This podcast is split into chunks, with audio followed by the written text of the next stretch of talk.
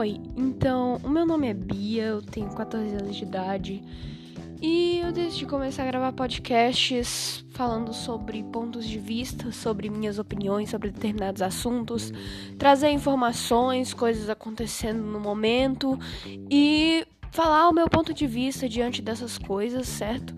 E, bom, hoje é o primeiro podcast que eu tô gravando em toda a minha vida, então, né? Me desculpe qualquer coisa. E eu não quero briga com ninguém, tá bem? Eu tô aqui só pra falar o que eu penso das coisas e analisar fatos e coisas da vida. E hoje eu vim falar sobre um assunto bem polêmico, na verdade, que é religião. Que muitas pessoas, cada pessoa acredita em uma coisa completamente diferente. E eu vim falar aqui no que eu acredito, mesmo que para muitas pessoas isso pode parecer nem um pouco interessante, para outras pode parecer bastante interessante, então eu vim aqui para dar o meu ponto de vista mesmo sobre questões religiosas. Bom, é, eu fui criada na minha família católica, toda a minha família é católica, então a gente sempre ia pra igreja quando eu era mais nova, todo domingo. E assim, a minha família toda acredita em Deus, então eu sempre fui destinada a acreditar em Deus. Então, é, eu acredito em Deus, porém em uma forma muito diferente do que muitas pessoas acreditam.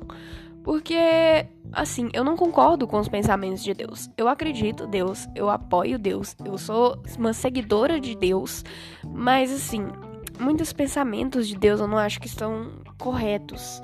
Então, é. Eu vou dar alguns exemplos, explicar mais ou menos como é que funciona o meu raciocínio. Pelo menos eu vou tentar explicar. Um, basicamente, eu acho assim. É. Deus.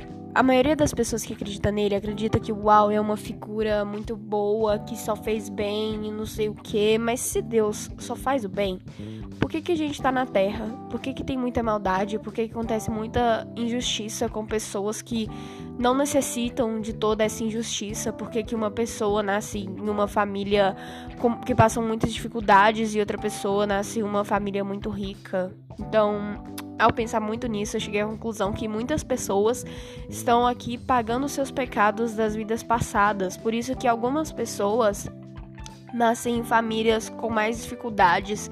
Muitas pessoas passam fome, mesmo sendo, sendo pessoas batalhadoras, e outras pessoas que nascem em famílias muito ricas e que não precisam de batalhar para basicamente nada, porque os familiares delas pagam tudo para elas. Então, é, eu cheguei a essa conclusão.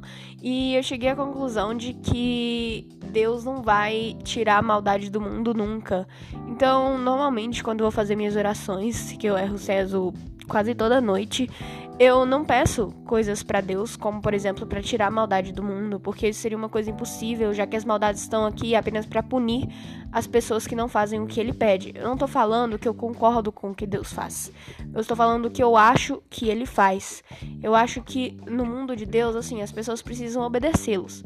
Se ela não obedece, ela paga por aquilo e ao ela pagar por aquilo, ele a perdoa. Então, por exemplo, uma pessoa que está passando por determinada dificuldade, ela cometeu alguma coisa, e assim que essa dificuldade passar, ela vai estar tá perdoada por essa coisa e já vai ter passe garantido para o céu.